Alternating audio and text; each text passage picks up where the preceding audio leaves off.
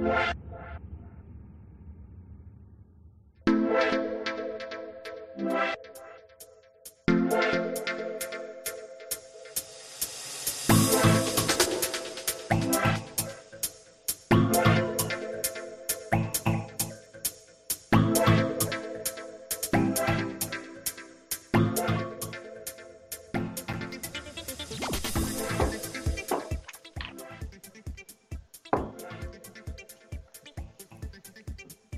¿Qué tal amigos vaqueros? Muy buenas tardes. Estamos en una transmisión más de Cowboys Time o Tiempo de Vaqueros. Su amigo y servidor Aaron Ungar desde Hermosillo, Sonora.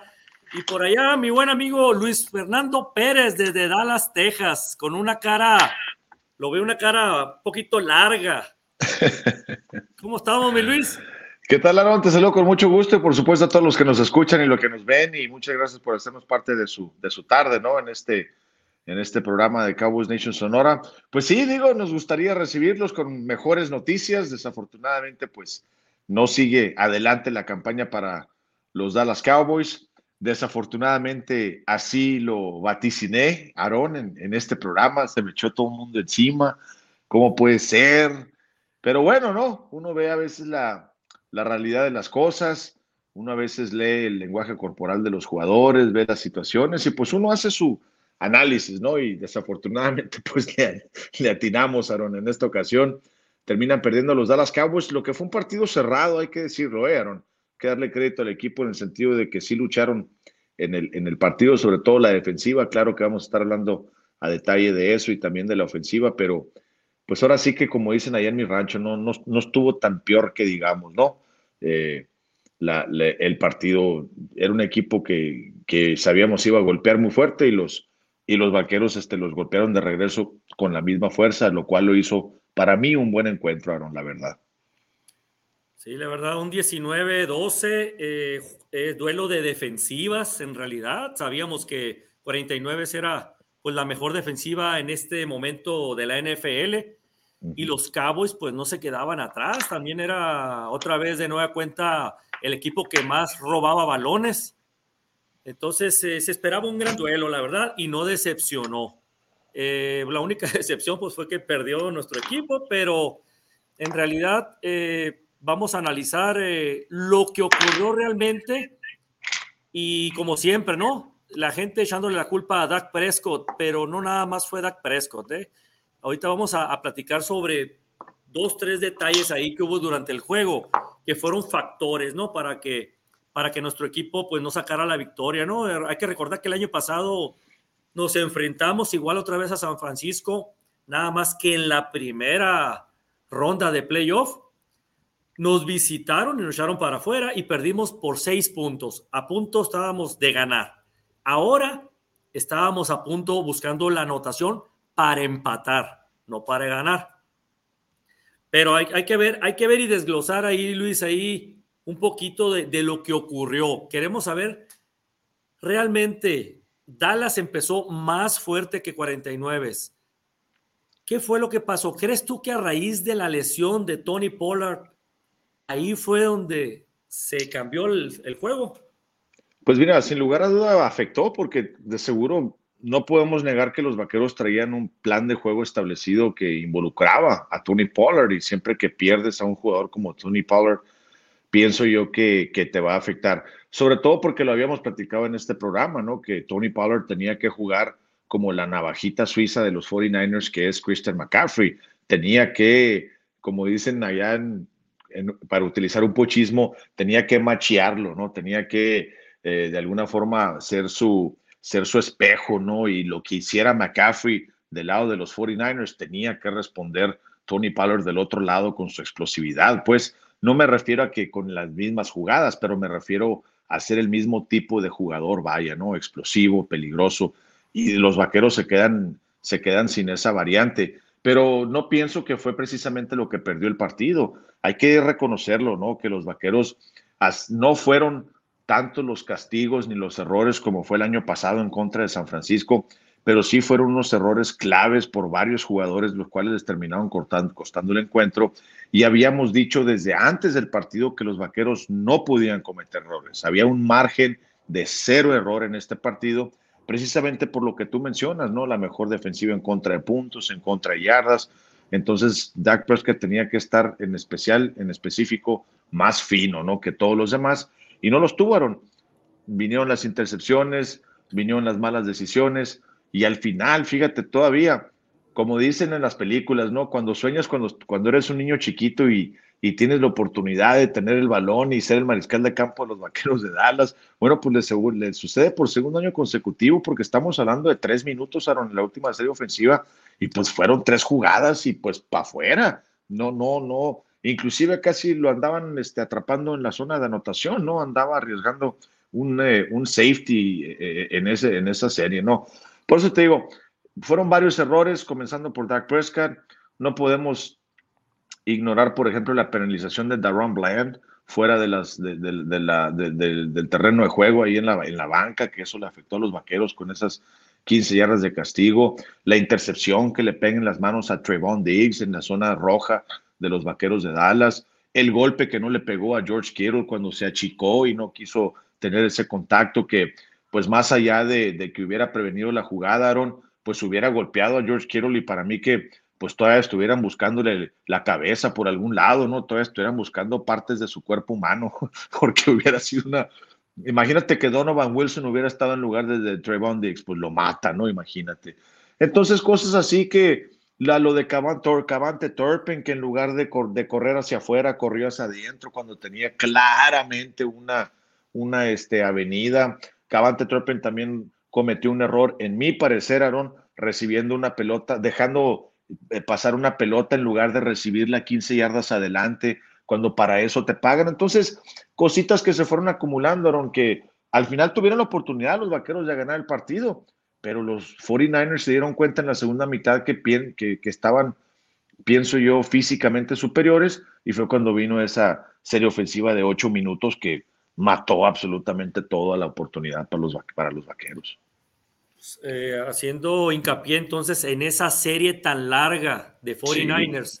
Fíjate bien, Niners iba ganando 3-0 el primer cuarto y así lo terminó. El segundo cuarto, nosotros anotamos con Dalton Schultz. Fallan el punto extra otra vez. Lo bloquean. la bloquean y nos quedamos 6-3. Yo te aseguro que nos pudiéramos haber ido eh, si no le interceptan a Dak Prescott, hablando de la serie esa, cuando le quiebran el tobillo o bueno, el peroneo, no sé qué fue lo que le lastimaron a Pollard. La tibia. Bueno, si a, si a Pollard no lo hubieran lastimado y no hubiera tomado la decisión de Kellen Moore de jugársela por pase en segunda y dos, yo creo que hubiéramos anotado nosotros eh, siete puntos o seis puntos, no, no sé, por el pateador, pero nos hubiéramos ido arriba. Vamos a, vamos a hacer una, eh, rápido un resumen de esa serie en donde 49 nos anotan. Ah, se quedan en la yarda 9 de su propio campo. Comete la primera infracción de Marcus Lawrence, una salida en falso, le da 5 yardas y por ende pues corren otras cinco, ¿no? Y, hacen el primero y diez. Tira pase a George Kittle, la que platicamos, marabarea como tres, cuatro toques en las manos y lo mismo de toda la temporada de Trayvon Diggs. Le tiene miedo a los golpes y se saca. Se ve claramente cuando se quita, no le quiere golpear porque no se quiere lastimar el, el señor, ¿no? Muy diferente hubiera sido un Jaron Kears, hubiera sido un Donovan Wilson, hubieran llegado y ¡pum! Y no la atrapa. Y ahí se hubiera acabado la serie y hubiéramos podido agarrar un balón en buena posición de terreno. No solo eso, y no somos videntes del futuro, Aaron, pero un golpe de esos, Aaron, te quita a Kiro por lo menos dos o tres series ofensivas, porque el tipo se le hubiera tenido que recuperar. Yo sé que, yo sé que los golpes en el fútbol americano los absorben bien, pero ese tipo de oportunidades de sacar a un superestrella del partido, no se dan muchas, ¿no? Y, disculpa la interrupción, pero nada más quería hacer esa aclaración, ¿no? Que tenías la oportunidad de, sacarlo de, por lo menos del resto de ese cuarto, ¿no? del, al jugador. Así es. Y, y luego sigue la misma serie, sigue avanzando poquito a poquito San Francisco, y cuando lo logramos parar por un sax que, creo que lo hace de Marcus Lawrence, comete la infracción Donovan Wilson y le das otra vez primero y diez. Que fue clarísima, que fue clarísima. Y después, sí, ya sé. Y después de ahí, la, la, línea defensiva desvía el balón a Purdy y le cae suavecito las manos a Trevon Dix otra vez. Todo eso en la misma serie. Desgastó a la defensa por tanto tiempo que estuvo adentro y por los errores que cometieron. Y terminó capitalizando McCaffrey corriendo siete puntos, que fueron los únicos siete puntos que hicieron, digo, me refiero en touchdown, los Niners. Y esa, y esa fue la primera jugada del cuarto cuarto. La anotación de McCaffrey fue cuando se fueron al descanso del tercer al cuarto cuarto y abrieron el cuarto cuarto con la anotación de McCaffrey. Ahora, ese fue una serie para mí clave, clave, en donde los Cowboys, ahí ya es donde ya se hundió el equipo. Esa es una. Ya los detalles de, equipos especiales, como lo que me comentas de Turpin, o, la devolución que hizo en la yarda 1 y se fue hasta la 47, creo, de los Cowboys, el de, el de San Francisco también, que, que no pudieron detenerlo. Ese también, pues fue una falla ahí en equipos especiales, y no se diga el pateador, ¿no? Que pues que le bloquean el punto extra, ¿no? Pero otro, otro detalle. Bueno, hoy, te voy a poner la gráfica nomás para, como burla, ¿no? Lo hicieron, ¿no? Pero otra cosa que hizo Kellen Moore, si se va a acabar el medio tiempo y vas ganando 6 a 3, porque así iba el marcador, traías el balón ya estás en el territorio de Niners. Corre Tony Pollard primero y diez y lo lastiman y hace ocho yardas. Segunda y dos. Telegrafiaste un pase. ¿Por qué? ¿Por qué si tienes a, a Siki que te saca las yardas complicadas? ¿Para qué te complicaste la vida y mandas un pase teniendo un corredor como Siki Elliott y tienes tres oportunidades porque estabas en la yarda 17, creo, por ahí. O 25, 25, no, 25, y luego creo que por ahí por la 17 fue donde quedó cuando, cuando Polar corrió las 8 yardas, ya me acordé. En la 17 estabas con segunda y dos. Haces esto. Bueno, si te la vas a aventar para tirar un pase, ¿por qué no de haces el engaño con un fullback y pones a, a, a como que vas a correr? telegrafiaste el pase, pones a Siquielio como receptor y te pones en posición escopeta. La cantaste que ibas a pasar y ahí le interceptaron a Dak Prescott. Ahí perdimos otra oportunidad de anotación para cerrar el, el, medio juego. Nos pudimos haber ido fácilmente, fácilmente nos pudimos haber ido 13-3. ¿Por qué? Porque al momento que nos interceptó, movió la, el balón. Eh, 49 y nos hicieron tres puntos, una patada de 50 yardas con Robbie Gold y se empató 6-6 el, marcador. Ese tipo de detalles con un coordinador ofensivo no debe de existir. Eso vamos a entrar ahorita también en ese tema, ¿no? ¿Qué, qué va a pasar con, con el famoso genio Kellen Moore, ¿no? Mira, bueno, ¿entramos en tema de Kellen Moore o no, no, da tu opinión sobre, sobre eso que... Mira, yo sí estoy de acuerdo contigo, ¿no? De que, de que específicamente vaya en el partido, no se tomaron las, las mejores decisiones, pero, pero pienso yo que también tenemos que darle un poquito de responsabilidad a los jugadores, ¿no? En el hecho de que no ejecutaron en el campo. Ahorita mismo tú lo mencionas, telegrafió el pase. Bueno, pues ¿quién lo telegrafió? Dak Prescott. La decisión tal vez fue tomada por parte de Kellen Moore pero realmente pues no sabemos qué estaba pasando en el campo, o sea, no sabemos realmente qué decisión fue tomada. Eh, cuando la jugada llega dentro del huddle, ¿qué, qué, fue lo que se, qué fue lo que se habló. A lo que voy es que eh, no, no creo que simplemente recaiga en los coaches esta derrota por parte de San Francisco, porque no juegas en contra de San Francisco de esa forma, Aaron, sin el cocheo. O sea, yo pienso que los, el entrenador, los entrenadores hicieron su trabajo durante la semana sale la situación de Tony Pollard, sale lastimado, de acuerdo contigo con la situación de Ezekiel Elliott, de que si estás en segundo y corto en la zona roja dentro del equipo contrario, pues claro que tienes que ir este, por tierra, ¿no? Sobre todo con los errores que se han venido dando por parte de, de Dak Prescott.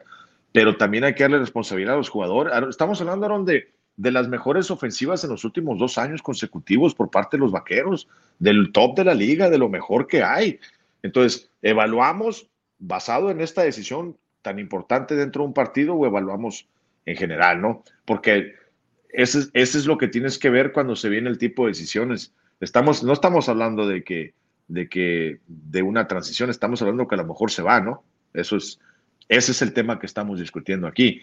Entonces, lo vamos a evaluar con lo que pasó en contra de San Francisco, Aaron, o, o deseamos evaluarlo con lo que ha pasado en general?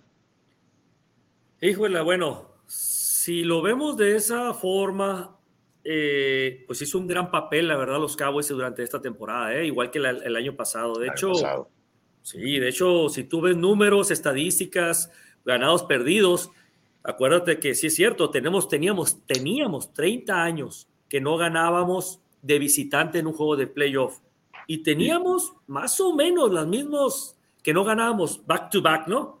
Espalda con espalda ¿Cuántas campañas de 8 y 8 con Garrett? Perdiendo el último partido para meternos a la postemporada. Sí, y llega un tipo y en tres campañas, ya son dos campañas de dobles dígitos de victorias consecutivas con las mejores ofensivas de toda la liga. O sea, la expectativa está acá, Aaron. Acá está la expectativa. Por eso estamos hablando de, que hay un éxito. Obviamente se, se, ve un éxito en los números, correcto, reflejado, de, eh, no puedes eh, evitarlo de lo que acabamos de hablar, ¿no? Los resultados que han ofrecido esta cuadrilla de entrenadores. Pero la expectativa es tan alta que pues no, no, no le llega, me explico, el desempeño que han llevado a cabo no le llega a la expectativa. En otros equipos, olvídate, dile esto a Jacksonville, ¿no? Dile esto a los Colts, dile esto a, otros equipos que aún, aún, está, aún están buscando algún tipo de consistencia. Entonces, para mí, si tú me preguntas, Oye, ¿qué cambio? ¿Qué, ¿A quién prefieres? ¿O Kellen Moore o, Mike McCarthy? ¿McCarthy?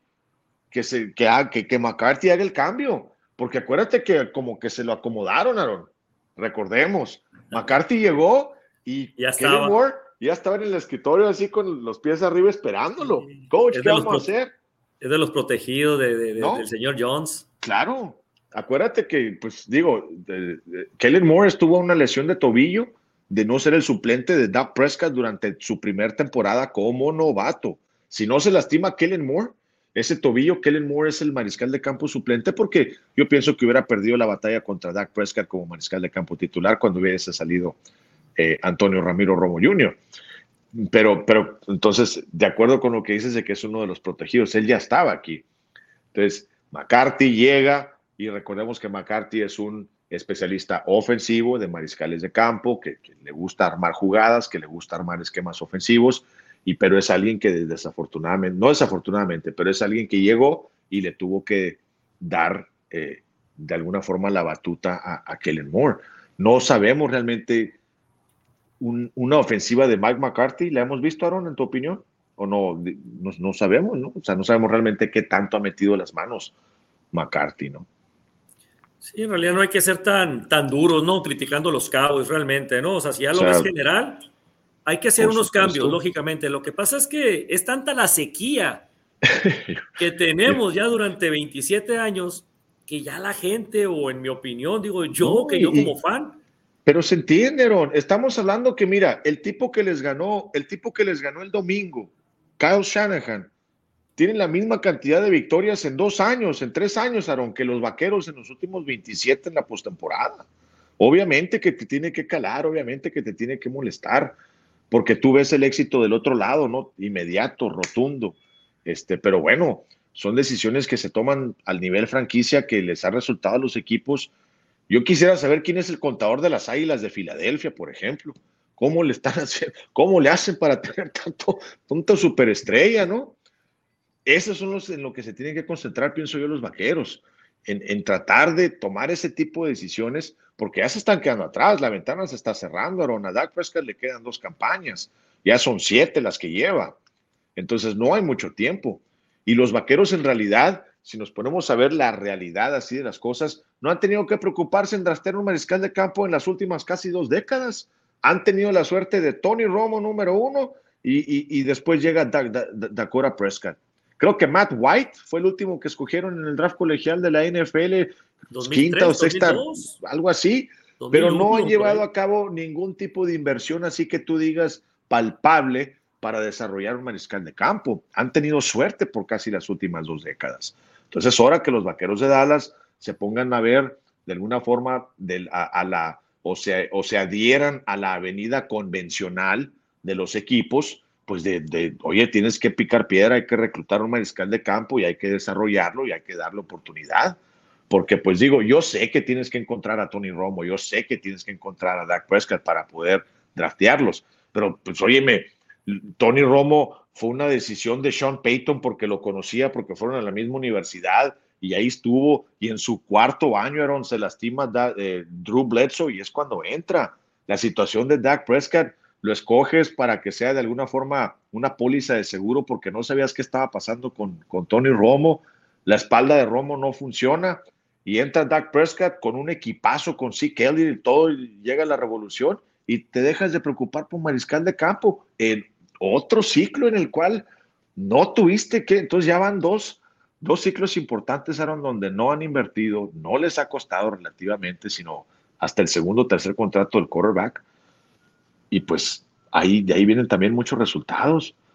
O sea, ponte a ver las cosas, los, los quarterbacks que están ahorita en la postemporada, fuera de Purdy, todos rondas colegiales. Sí, no, sí somos muy exigentes. Ya, ya sé que ha tenido la suerte con Romo, pero Romo y Prescott, pues, pero los números son muy similares a los dos y todo se achica, ¿no? A final de cuentas, eh, hijo de la, o sea, grandes números, pero a la hora a la hora no te da, pues no te da. el, pero, pero, pues sí, pero no han sido mariscales de campo de, campeonato, pues, no han sido. Eh, por ejemplo, no son franquicias, pues. Por ejemplo, eh, ahora de que son, ahora, de que son mariscales de campo nuevos. Ahorita tú lo pones en el bloque para, para canjearlos y te van a empezar a llamar por Dak Prescott. Alguien te va a llamar por Dak. Pues sí, porque hay muchos equipos que no traen mariscal. Te aseguro que alguien lo va a querer, por lo menos aunque sea para que venga y sea mi titular por los próximos dos o tres años y, y ayude, a desarrollar a mi próximo mariscal de campo. O sea, de que va a tener mercado, lo va a tener Dak Prescott.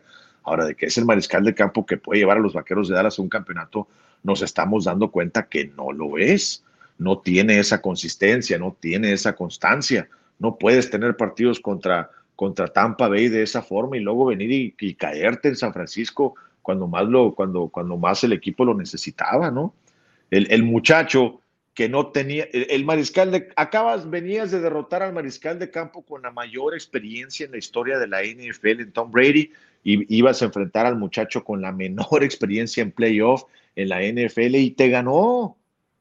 O sea, para mí que el Brock Purdy salió mucho más templado, más tranquilo. Oye, Luis, pero lo atraparon y lo golpearon, pues precisamente no entregó la pelota, no hizo intercepción, tomó las decisiones correctas. A lo mejor todavía está en el hielo, no curándose las heridas de todo lo que lo golpearon, pero no cometió errores. No hizo lo que hizo Dak Prescott, pienso yo, del, del otro lado, ¿no? Y para mí que Dak Prescott en ese partido tenía que salir a intimidarlo al otro chamaco. Tenía que salir, oye Luis, pero ¿cómo va a intimidar Dak Prescott siendo de la ofensiva a, a Brock Purdy? Claro que lo puedes intimidar con tu presencia, con tu, con tu confianza, con tu juego en, el campo, ¿no? Todo ese tipo de cosas, decir, enviar el mensaje, yo vengo aquí a ganar porque soy Dak Prescott y porque ya me toca. No, no se vio. Al contrario, Brock Purdy, ya al final del partido, Aaron andaba corriendo hacia la banda, dejando que se desarrollaran las jugadas bonitas sin ningún problema, porque ya había adquirido la confianza y ya sacando los pases, tranquilo, sin ningún problema. Sí, pues así rápido nomás viendo los jugadores eh, de Marcus Lawrence, la verdad dio un juegazo. ¿eh? Partidazo. Me quito el sombrero con de Marcus Lawrence. Sí, la verdad. Micah Parson, la verdad, se perdió, pero esta jugada fue tremenda, ¿no? Donde agarra, lo agarró mal parado, lógico, ¿no? Al, al, liniero ofensivo cuando se lo quitó y le, pegó en el brazo a, a Purdy, ¿no? Para, para que no, no pudiera hacer un pase completo. Y el que sí quedó de ver, pues fue este, ¿no? Definitivamente. Trevon Dix, yo creo que necesitan eh, enseñarlo a taclear o, quitarle ese miedo a taclear, porque es increíble que un esquinero eh, no quiera taclear por miedo a que, a, que salga golpeado, ¿no? Entonces, si nomás lo que quiere pasársele a este señor es interceptando, pues, pues la verdad que está complicado el asunto. Y pues un Siki Elliott pues también que quedó a deber, la verdad. Entonces, vamos en resumidas cuentas a, ver qué fue lo que pasó durante estos días que, terminó, en donde Luis eh, está ratificando otra vez entonces eh, el señor Jerry Jones como coach otra vez para, el, para la temporada que viene a McCarthy, ¿no? Sí, yo, yo pienso que McCarthy se queda lo raro, pues defendió a todo el mundo menos a Dak, ¿no? En sus, en sus comentarios, básicamente, Jerry Jones después del, del partido, ¿no? Pero sí, no, eh, yo pienso que McCarthy se queda y pienso que es lo correcto, ¿no? Lo menciono, o sea, es un tipo que te llevó de estar de, de, un nivel a otro. Los vaqueros de Dallas se iban con el, con el porcentaje de 500 todas las campañas, no había, no había, ¿cómo te diré?, retroceso, pero tampoco había un mejoramiento. Entonces estaban estancados, ¿no? Y año con año, como te digo, perdían el último partido para meterse a la ronda del comodín y ya es algo que ha cambiado. Es algo que, con los dobles dígitos de victorias, pienso yo que le debes de dar crédito a, Mike McCarthy. El primer año, recordemos, fue el año de la pandemia y fue una situación pues que a todo mundo le, le afectó, pero McCarthy se queda de acuerdo contigo y pienso que es lo correcto. Sí, yo también estoy de acuerdo, aunque mucha gente opina que no, que, que no sirve, que trae a Sean Payton. No es cierto, señores. Mike McCarthy ha dado los resultados y está comprobado. Fue un mejor equipo esta temporada que la del año pasado. O sea, vamos para adelante. Mejorando. Es una ascendiente, ¿no? Aquí vamos con este hombre ahora. Kellen Moore. Coordinador ofensivo. A ver, Luis, este hombre tuvo una, una entrevista ayer con las Panteras y todavía se quedó el día de hoy en una segunda entrevista, Kellen Moore, con las Panteras de Carolina porque lo quieren como head coach. ¿Tú qué ves en Kellen Moore? Yo pienso que si se le da la oportunidad se tiene que ir. Eh, recordemos que son 32 equipos en la NFL nada más y las vacantes en promedio año con año eran, pues, ¿qué te gusta que son? Cinco, seis tal vez que lleven a cabo cambios de cocheo. Es decir, no son muchas oportunidades en la vida que le pueden llegar a alguien para ser entrenador de la NFL, así que cuando se te llegue la oportunidad te vas a ir. Si Kellen Moore continúa hablando con las Panteras y hace una segunda entrevista y le ponen un contrato sobre la mesa, Kellen Moore se va a ir como entrenador en jefe de las Panteras. Las Panteras deben tener mucho cuidado, recordemos porque vienen de tener una mala experiencia con, con, este, con Matt Rule, ¿no? Donde simplemente las cosas no funcionan y le van a tener que seguir pagando, yo creo que no sé por cuánto tiempo más, ¿no? Millonada, millonada que se llevó. Eh, por eso pienso yo que eh, es lo más factible, ¿no? Si, si le ofrecen el trabajo, lo va a tomar, se va a ir. No creo que con los vaqueros de Dallas tenga oportunidad de crecer más ya. ¿Qué otra cosa puedes darle, no? Más que más dinero. Y pienso yo que la, meta de este muchacho pues es ser entrenador en jefe de la NFL y pienso que es algo que le vendría bien a los vaqueros de Dallas el hecho de que se vaya Kellen Moore, no precisamente porque quiero que se vaya, ya lo dije, los resultados hablan por sí mismos y el muchacho en la, a la ofensiva dio lo que tenía que dar, pero pienso yo que ya le falta un cambio de aire a, a Jack Prescott, un cambio, pienso yo, hasta cierto punto de sistema y no necesariamente de que vaya a llegar otro sistema, Aaron, pero de que por lo menos instaure su sistema eh, eh, Mike McCarthy y de alguna forma le ayude como un nuevo aire a Dak Prescott, una nueva voz, un nuevo sistema, algo fresco. en el oído de Dak Prescott ha estado Kellen Moore desde que Dak llegó a la liga. Eh, y tal vez el mensaje pues ya no está llegando tan, tan, tan directamente, ¿no? Por eso pienso yo que sí sería bueno una sacudida a ese staff ofensivo de los Vaqueros de Dallas. Este, y no necesariamente, repito, porque quiero que se vaya Kellen Moore porque es muy malo, sino que él podría tener oportunidad en otros lados. la ofensiva de McCarthy podría funcionar mejor con los Vaqueros de Dallas si él toma las riendas o si llega alguien, gente de McCarthy, porque te digo, pues cuando llegó McCarthy al edificio, Kellen Moore ya lo estaba esperando con la, con la agenda, ¿no? De acuerdo, totalmente de acuerdo, Luis, en lo que dijiste, todo. Nada más que sí considero que Kellen Moore como que todavía le falta mucha experiencia, ¿no? O sea, la verdad, yo soy crítico de Kellen Moore, no, no me gusta su forma de, de manejar la ofensiva y creo yo que también un, un cambio de un coordinador ofensivo que pueda ser de la gente de McCarthy. Yo también creo que le puede dar un giro diferente a, a, Dak Prescott. Yo creo que lo puede mejorar Dak Prescott. Eh, hemos visto mariscales en otros equipos que ponen toda su confianza y creen que el mariscal es el que está fallando pero es el sistema el que no les está funcionando. Ahí vemos una clara, un claro ejemplo en, Russell Wilson. Una potencia con los Seahawks y lo metes a, a Denver y no funcionó con Atael Hackett, ¿no? Entonces, creo yo que un cambio con un mariscal como Prescott, con un coach que lo pueda hacer, todavía yo creo que lo puede hacer crecer un poquito más a Dak Prescott. Un último estirón que le da a Dak Prescott para que para que pueda funcionar en otro tipo de sistema. Sobre todo con la precisión, ¿no? Porque el mismo Troy Aikman lo dijo, Dak es muy bueno, pero su precisión es lo que le lastima muchísimo y, y es en lo que tiene que trabajar Dak Prescott, la precisión y las decisiones y en el momento en que toma esas decisiones. Tiene que ser alguien con cabeza un poquito más fría y saber que, que, sí, él es importante para ganar los partidos, pero que que no puede ganar en los partidos solo. Él tiene que entender que no es ese, no es ese superestrella, no es ese Patrick Mahomes, no es ese, ese quarterback que va a ganar el solo. Él tiene que entender sus limitaciones, tiene que aceptarlas y tiene que comprender que tiene que involucrar a todo su equipo para, para poder ganar los partidos. Oye Luis, un Tony Romo, cuando Tony Romo se lesionó, le sirvió de de maestro, se le puede decir, ¿no? o mentor, ¿no? A, este, a Dak Prescott. Yo pienso que más allá de Romo, ¿sabes quién fue? Mark Sánchez. Ándale, esa es una gran sorpresa eh, para mí. Yo creo que para muchos de los que nos están viendo. Así es.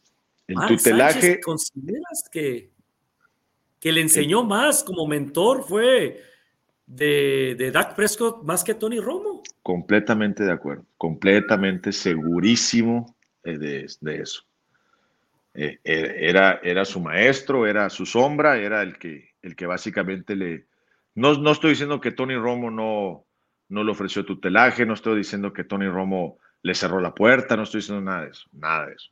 Lo único que estoy diciendo es que el que, el que realmente le enseñó o lo encaminó a, ser mariscal de campo de la NFL fue Mark Sánchez. Él fue el que le, enseñó los, como pues digo, los atajos, el que le dio los consejos, el que le, si me explico, le dio las, las, este, pues imagínate, ¿no? Todos los, las, las, los, el conocimiento que debes de tener, ¿no? Como mariscal de campo titular de la NFL, las experiencias, él fue el que básicamente le, le ayudó, ¿no? En, sus, en, sus, en, sus, en sus inicios.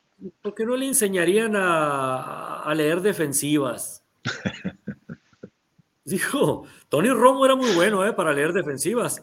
Este Dak Prescott no sabe leer defensivas, no ha aprendido. Digo, creo yo que si él mejorara en ese rubro de leer defensivas y de que tratara de hacer algún tipo de engaño, porque él voltea y voltea donde va a tirar. O sea, ese es el gran problema. Y yo sé que cuesta mucho dinero, pero Dak tiene que correr más el balón. Ni modo, esa es parte, ese es parte de su juego.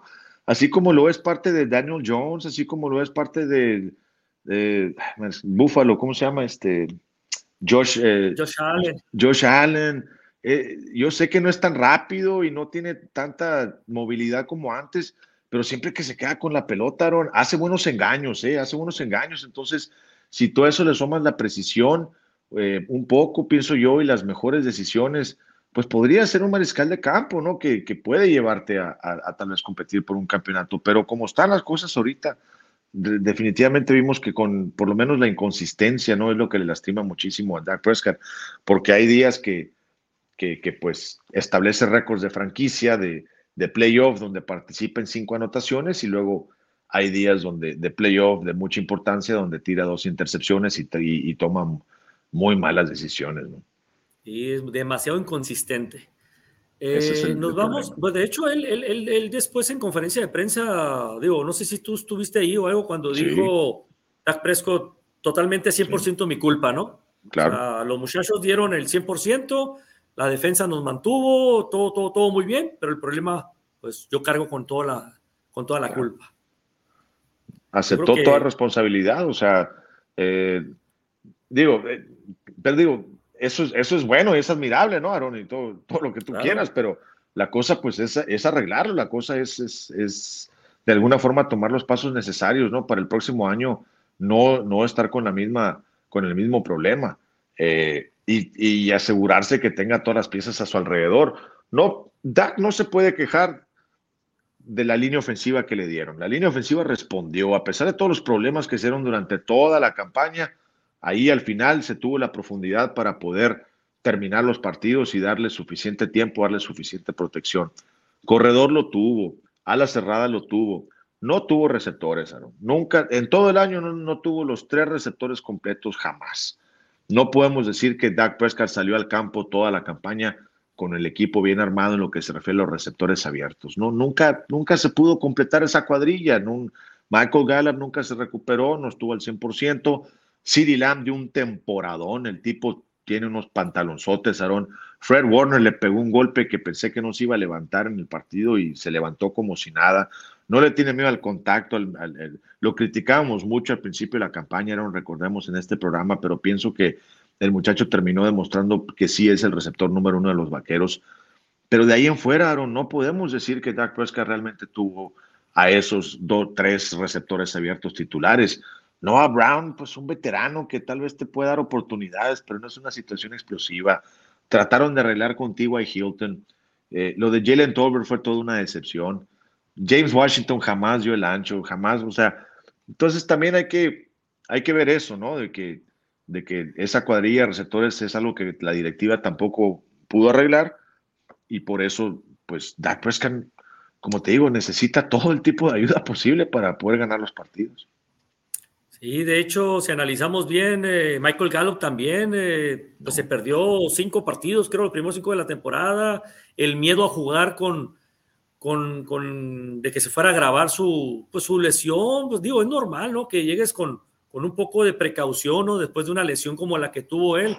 Pero la verdad no, de repente daba un buen juego y de repente se desaparecía, ¿no? Entonces, la verdad que estuvo solo CD Lamb, ¿eh? Y para mí, más de 100 yardas, 10 recepciones, o sea, ¿no le pagaste otra vez?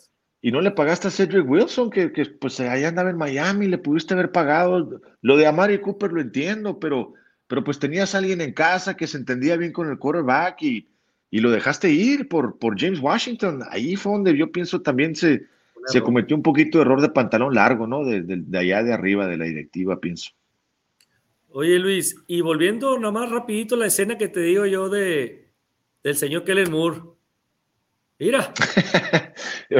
sí, ahí este, yo recuerdo la transmisión, ahí me preguntó, me preguntó Víctor, oye Luis, ¿y ahí quiénes son elegibles? Pues todos, le digo están fuera de la caja. Menos sí, El único ahí que no puede cachar la pelota es Zeke Elliott.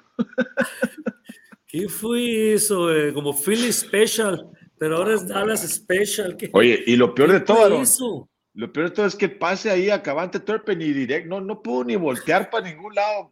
Bolas, ¿no? luego para abajo.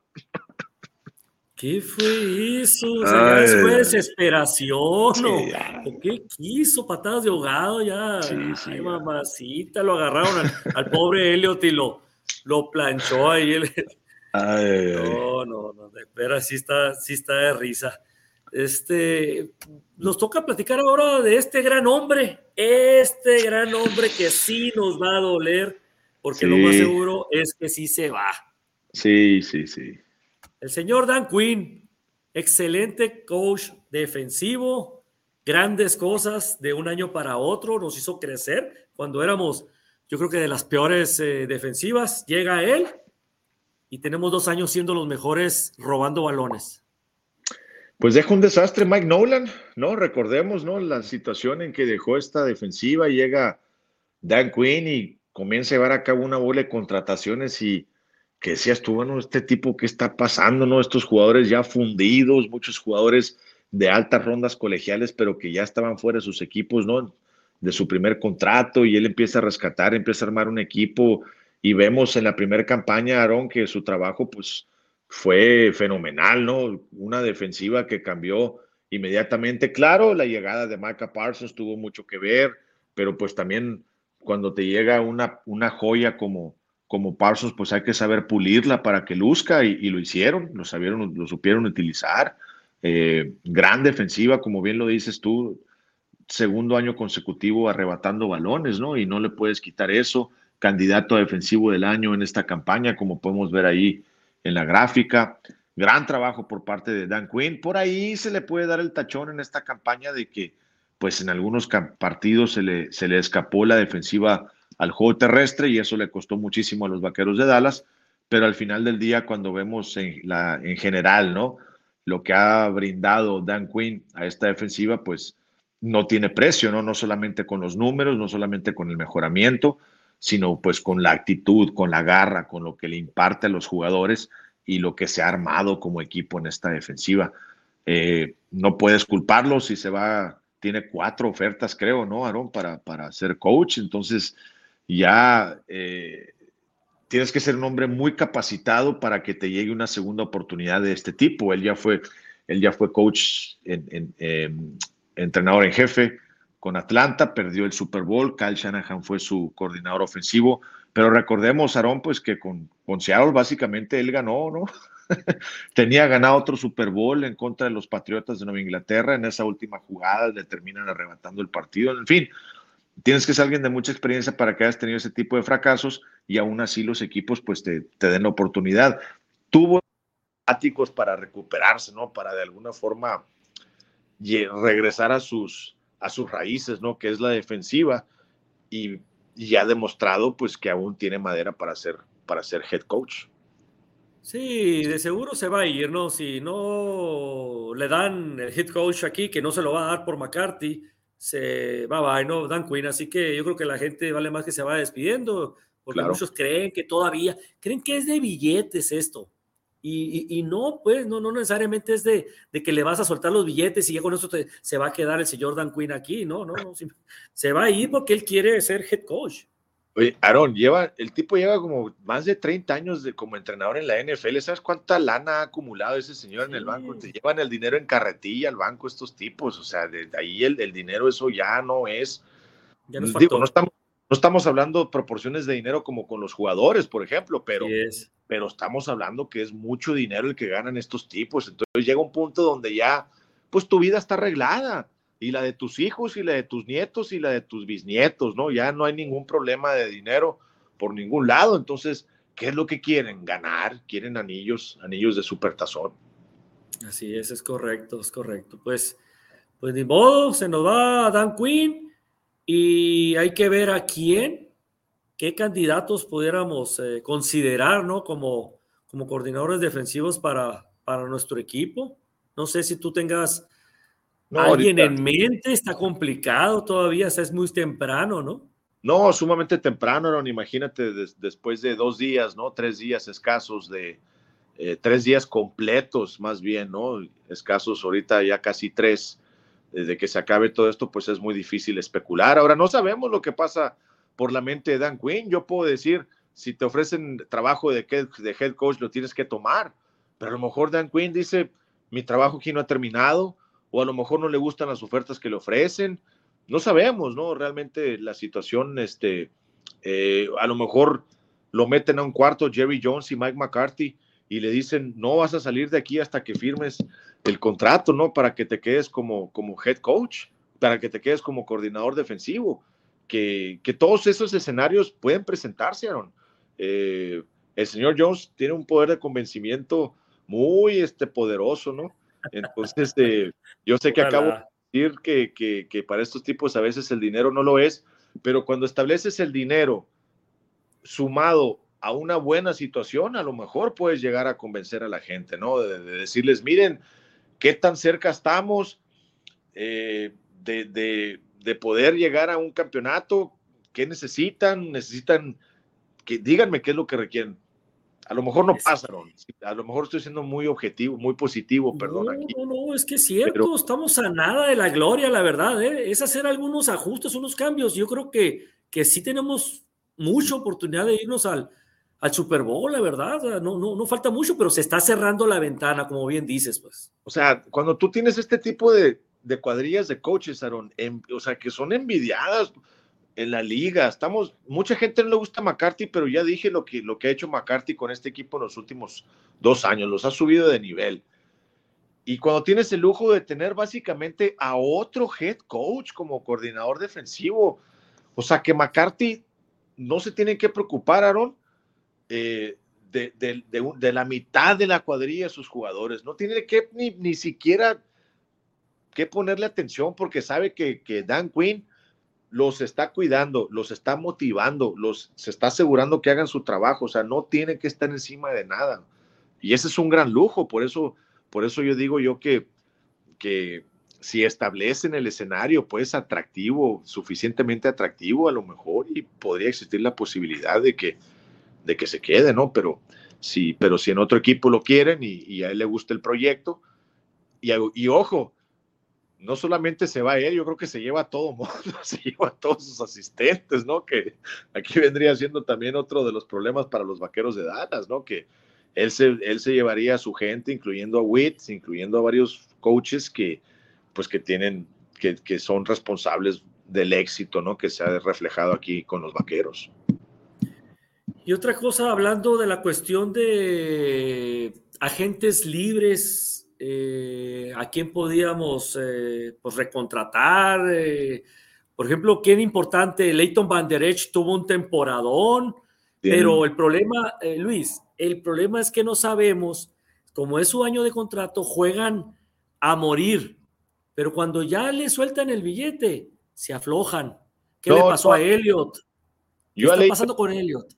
Yo a Leighton no le pagaba a menos que fuera una situación sumamente más positiva para el equipo que para Leighton Wanderers, ¿no? Porque pues tiene el historial de las lesiones. Yo sé que él llevó a cabo, de alguna forma, se reinventó como jugador y dejó a un lado lo físico y se fue a lo cerebral, que a lo mejor Dak Prescott es lo que tiene que hacer, Aaron, enfocarse, tomar una página de lo que hizo Leighton Wanderers y decir, oye, pues me tengo que enfocar un poquito más acá arriba, ¿no? Más en lugar de preocuparme de, de poder hacer los pases largos y todo ese tipo de cosas.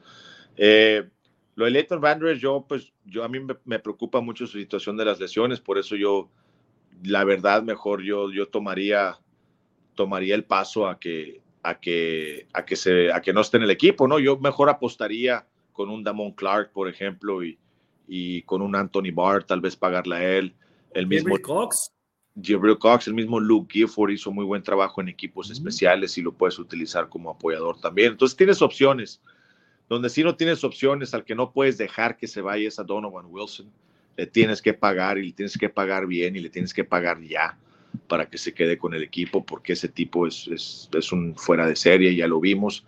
¿Viste la jugada contra Divo Samuel directa? Así que venía Divo Samuel con vuelo, con carrera y se le planta este, Donovan Wilson y lo echa para atrás, jugadorazo fuera de serie. Le tienes que, le tienes que pagar, pienso yo. Entonces, a la defensiva, pienso, esos son los, los jugadores este, importantes, ¿no? La situación de Jerron Kersey, no sabemos realmente qué va a pasar con él. Eh, para mí que no estuvo al 100% en el partido. ¿eh? Quiero no tiene ese tipo de partidos y Kersey está al 100% porque lo quemó en dos, tres ocasiones. La rodilla de Kersey no estaba bien, te digo yo después del partido en el avión, después del partido contra Tampa, no se podía ni subir al avión. Entonces, llevaron a cabo un gran trabajo de rehabilitación simplemente para que se pusiera el uniforme. Pero en el campo trató, yo pienso, Kersey, pero al final le afectó la, esa lesión.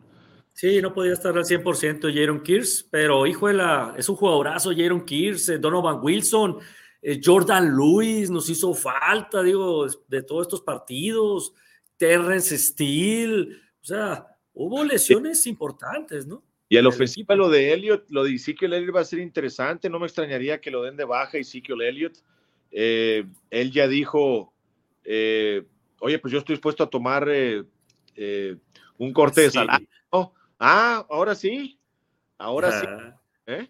Después de que nos tuviste en jaque hace cuatro años, ¿no? Este, él ya está dispuesto a reestructurar su contrato y pienso yo que todo va a tener que ver con el recuperamiento de Tony Pollard, Aaron, porque después del partido, el, todavía el lunes, se decía que iba a ser hasta octubre que tal vez podría jugar porque estamos hablando de una fractura de tibia. El peroné no se lo quebró. Eh, estaban hablando, ¿cómo? De tres meses hablaban, ¿no? No, pero digo, después sí, inmediatamente después de la lesión hablaban de octubre. Ah, no podía hasta septiembre, octubre. Pero ya se llevó a cabo la cirugía y todo, y ahorita ya lo que se arroja es que estaría listo para el campamento de pretemporada. Perfecto, buenas noticias. Y ahí es donde si eres los vaqueros de Dallas, pues tienes que tomar una decisión, ¿no? Si le pagas a Tony Pollard y, dejas ir a Ezekiel Elliott, o si no quieres arriesgarte con Pollard con esa lesión y, lo dejas ir a, otro lado y, ahora sí, pues obligado a, quedarte con, con Ezekiel Elliott. Yo, yo la verdad me, inclinaría por el hecho de que, de que tienes que confiarte con Pollard y, y sí que ya no está para estar en este equipo, ¿no? Ya yo sé que la protección al mariscal de campo es importante y todo, pero, pero, pero para que salgas 10 jugadas, Aaron, en, en, situación de corto yardaje o en situación, o en situación de tercer y largo, de pase, donde simplemente quieres a alguien que reciba el embate para que no le peguen a Dak Prescott, pues a eso no tienes que pagarle 15, 16 millones de dólares. Puedes dar otros jugadores. es correcto. Sí, le estás pagando mucho por una persona que, que ya dio lo que tenía que dar o, o no quiere dar, ¿no? Ya no sabemos, ¿no? Lo, puedes cortar, vas a tomar un, un, eh, un, golpe en el tope salarial, pero es algo que tienes que hacer para seguir adelante y, y no seguir acarreando ese peso muerto, ¿no? Obviamente, pues tienes que ser muy inteligente en cómo estructuras este, todos los contratos, eh, pero no me extrañaría, como te digo, que eh, ahora tienes la etiqueta de jugador franquicia también, que utilizaste en Dalton Schultz, que puedes utilizar en otro jugador. Eh, no sé si Pollard, bueno, no, no tiene opción, creo, no sé si tiene restricción. Tengo que leer su contrato, pero no sé si le puedes, creo que sí le puedes poner la etiqueta de jugador franquicia a Pollard si es que lo, lo, decides, ¿no? y eso pues te ayudaría a que lleve a cabo su recuperación y te da un año, ¿no? Para tomar la decisión. digo, son cosas que aún tienes que analizar. Es muy pronto todavía, ¿no? Para, para determinar eso.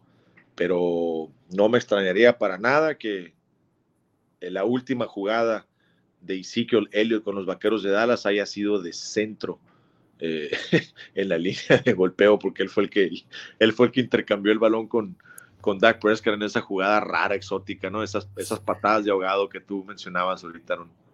¿Y Dalton Schultz? ¿En qué posición crees que queda? Pues es bueno, ¿eh? Digo, pues resultados. Ahí es donde está la situación de la franquicia también, porque lo puedes hacer por segundo. Otra vez, dos veces. Lo puedes poner otra vez bajo la misma etiqueta, pero ahí gastas, gastas esa etiqueta, ¿no? Entonces, ¿quieres hacer eso realmente con Dalton Schultz al ver lo que tienes, al ver lo que pasó con Hendershot, con Ferguson, con McKeon, porque tienes un establo de, alas cerradas, ¿no? Que, que, ya vimos que Hendershot pues tiene con qué y, los tiene bien acomodados, ¿no? También. es. también bloquea.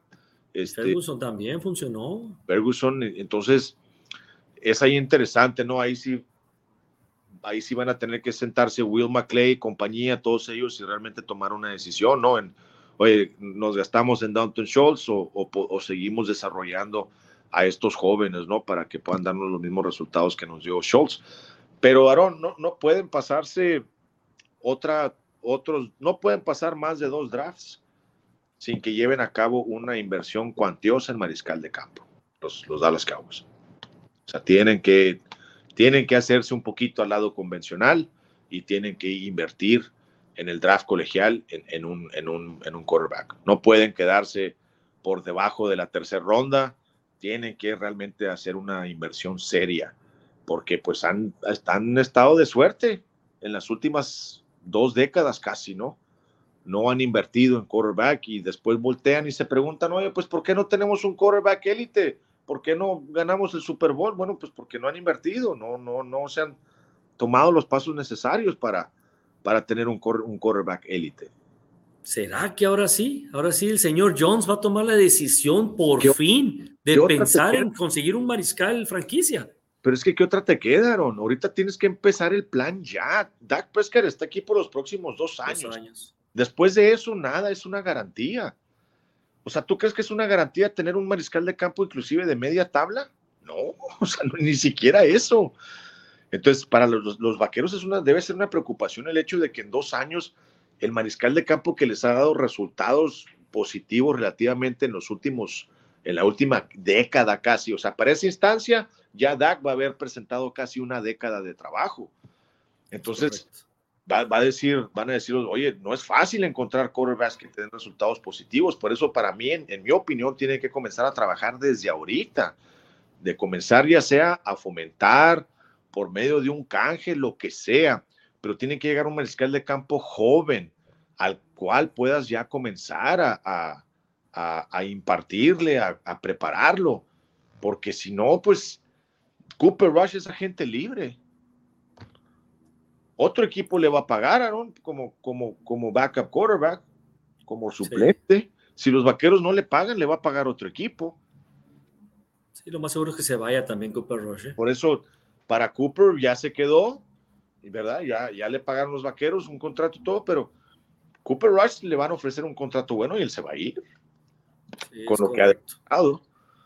Eh, pues, pues todo esto, señores, todo esto, aquí a la gente que nos está pues eh, viendo, eh, vamos a ir viendo precisamente todo cómo va transcurriendo ahora el off-season, ¿no? Todo lo que viene en agentes libres, quién se va, quién, a quién contratan, viene el draft en abril, pues vienen cosas interesantes, o sea, no hay que perderle el hilo a, a, lo que viene, ¿no? Que es lo importante de cómo se va otra vez a, al equipo a formar, ¿no? Pues es importante ir viendo eso y es lo que estábamos viendo, pues aquí Luis y un servidor, ¿no, Luis? A ver si, si podíamos seguir haciendo programas. Eh, a lo mejor cada 15 días, ya ahorita que ya se acabó, ya no hacerlo semanalmente, se le avisa aquí a la, gente con tiempo en, la misma página de, de Cabo Nation Sonora o, de NFL Sonora Fans. Les vamos a ir avisando de las transmisiones que vamos a ir haciendo Luis y yo para tenerlos al tanto de las novedades, ¿no? De los breaking news, ¿no? Que, que pueden estar aconteciendo de los Cowboys.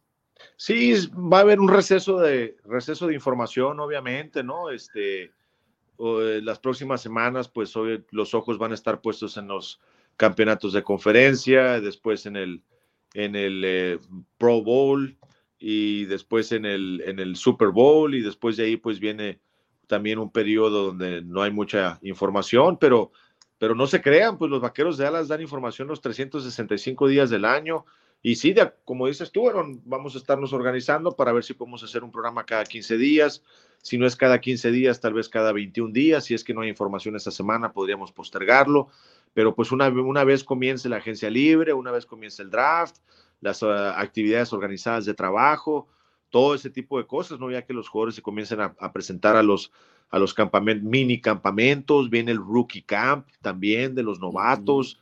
Eh, todo ese tipo de cosas, ¿no? Que eh, pues nos, organizaremos aquí con, con Norma, con Aarón y con Gil para, para estarles dando la, información, por supuesto, organizar un día y, sentarnos a platicar como siempre, ¿no? De la, del equipo de la, de la estrella solitaria. Y que pues no se crean, el otro día estuve contando los días, creo que son 170 y hubo días, Aaron, de inactividad hasta que se tenga que presentar, hasta que yo por lo menos tenga que comenzar a chambear otra vez en el campamento de pretemporada. Así que tengo que aprovechar estos 170 y días en, en, la, en, la, en la tortillería, en contactar proyectos, en futuro, en lo que, en todo ese tipo de cosas, porque no, no descansa la, la NFL. Imagínate, pues el Super Bowl se va a ir acabando a, casi a mediados de febrero, ¿no? Entonces, eh, realmente no hay, no hay mucho receso. Parece que no, pero se hace eterno, ¿eh? de veras, se hace a, todos el que nos apasiona la NFL. Dicen, es más, hay cosas tan chuscas que dice la gente, es que me gustaría ver ya ahorita, ahorita, así como está, dice que no hay nada. Estoy hasta, me gustaría hasta, me encantaría ver un juego de, se refiere, por ejemplo, de equipos los equipos más mediocres, pues vaya, ¿no? Que se enfrentaran, ¿no? Me mandó un amigo que es, ese sí está enfermo de los Cowboys, ¿no? Un, amigo muy amigo. me manda un mensaje, estoy muy triste, me dice, muy triste, muy triste. Y, yo, y le digo, le digo yo, ¿por qué, hombre? Pues no, no te agüites, yo pensé todavía que por la derrota, ¿no? De los vaqueros de Dallas. Y, digo, y me dice, no, me dice, ¿sabes tú lo que es? Dice, levantarse un domingo en la mañana por el resto del año, por el resto de todos estos seis meses, me dice, sabiendo que no van a jugar los Dallas Cowboys. ¿Sabes tú lo que es eso? Pues sí, digo, son mis meses de tranquilidad, le digo, cuando yo descanso. no, me dice, a mí, dice, mi, mi, mi, mi, calvario comienza, dice, a partir de este fin de semana, porque yo me voy a levantar el domingo, me dice, yo a, y, a saber que no va a haber, juego de los Dallas Cowboys. ¿no? no, es cierto, es cierto. Fíjate, y, y precisamente hablando de, de lo que hubo, Luis, ahora en el partido. Ah, mira cómo. Eh, no, hombre, su pachangón fue. De hecho, ahí no salgo yo en esa foto. ¿eh? Por, eso no te conectaste entonces, Aaron. No, no podías, no estabas. Estaba celebrando la derrota. De veras que, mira, no te imaginas, Luis. Esa foto está chiquita. Éramos como unos 40, yo creo, Cowboys ahí y como unos 30 uh, Niners. Estábamos peleándonos, era un pleito ahí por cada jugada. Estaba afónico yo, la verdad, ese día. No, no, no, no, no. Te lo juro que por eso no entré, Luis, porque estaba afónico, no podía hablar. Entonces, fue un fiestón, la verdad que nos la pasamos muy bien. Es más, me llevé un compadre mío que es bengalís, porque jugó los bengalíes ese día. Y me dijo, Aarón, me dijo, Qué pachanga, me dijo, de veras hizo, qué, qué buen ambiente se ponen, me dijo, ustedes aquí con lo, con lo de los Cowboys. Le digo, no, le digo, pues, es que fue el último juego también, ¿no? Fue demasiada la gente que fue. Ahí en los burros fue también, los burros. En los burros de las 7, sí, la verdad que sí, que pues ya, hasta, hay que esperar hasta que se venga otra vez la temporada para volver a, a juntarnos, ¿no? Pero, no la verdad que sí. No van a juntarse a ver el Super Bowl entonces. Sí, sí, de hecho nos toca hacer el Super Bowl, el año pasado lo hicimos ahí mismo en los burros de las 7. Ah, Y empezaron a ir gente de todos los equipos, y comida, y piñatas, y, música en vivo, música rock y todo. Muy padre también. Eso lo vamos a volver a hacer ahora, este, este Super Bowl, pero no me va a tocar a mí, porque yo voy a andar. Vas a andar allá de. En el Super Bowl. Allá, sí, toda la semanita cubriendo, haciendo una transmisión allá para pausa de los dos minutos y para Cabos Nation Sonora también. Que esa es otra cosa que les queríamos comentar también. Ahí, ahí vamos a andar ahí cubriendo el Pro Bowl también. Y de ahí me paso a Phoenix a, cubrir toda la semana del Super Bowl. Previo al Super Bowl, eventos, conferencias, jugadores, todo lo que conlleva un gran evento de esta magnitud, no se puede decir de que es el Super Bowl. Y desde ahí lo vamos a estar haciendo, haciendo transmisiones en vivo para que los empiecen a ver ahí pues a través de pausa de los dos minutos, ¿no? Disfrútalo mucho, Aaron, es una muy bonita experiencia el Super Bowl, desde que llegas, todas las actividades, el famoso Radio Row, a mí me tocó estar ahí en Radio Row durante casi 12 años consecutivos, imagínate, este, eh, donde básicamente están todos los medios de comunicación, ¿no? Y ahí ves a todo mundo, ves a todos los jugadores, trata de absorber todas las experiencias que puedas, cualquier evento que veas tú, métete, ve, disfrútalo. Eh, te digo, la primera ocasión que vas es cuando pienso yo más te, más te deslumbras, más te, te lo disfrutas, ¿no? Andas como niño chiquito, que no te dé vergüenza, que no te dé vergüenza. A, mí a veces, la primera vez que fui, me daba vergüenza hacer ciertas cosas, pedir ciertas cosas, o no sé, ¿no? Y, y, me decía, no, no, tú adelante, pues esto es algo que nunca pasa en la vida, canijo. Entonces, hay que disfrútalo muchísimo, ¿eh? la verdad estoy muy contento por ti que vas a tener esa gran experiencia y sobre todo tan cerca de tu casa ahí en Phoenix, ¿no? Pues digo, te subes al carro, manejas, manejas a Tucson, luego un poquito de tramito más hacia arriba y, cinco horas. Sin ningún problema, imagínate nada más. Así que eh, enhorabuena por ti este, y, y sí te digo, disfrútalo mucho. Gracias, gracias Luis. Pues sí, va a ser mi primera experiencia y esperemos que, que haya más, ¿no? Porque la verdad que como dices tú, como niño chiquito voy a andar, ¿no?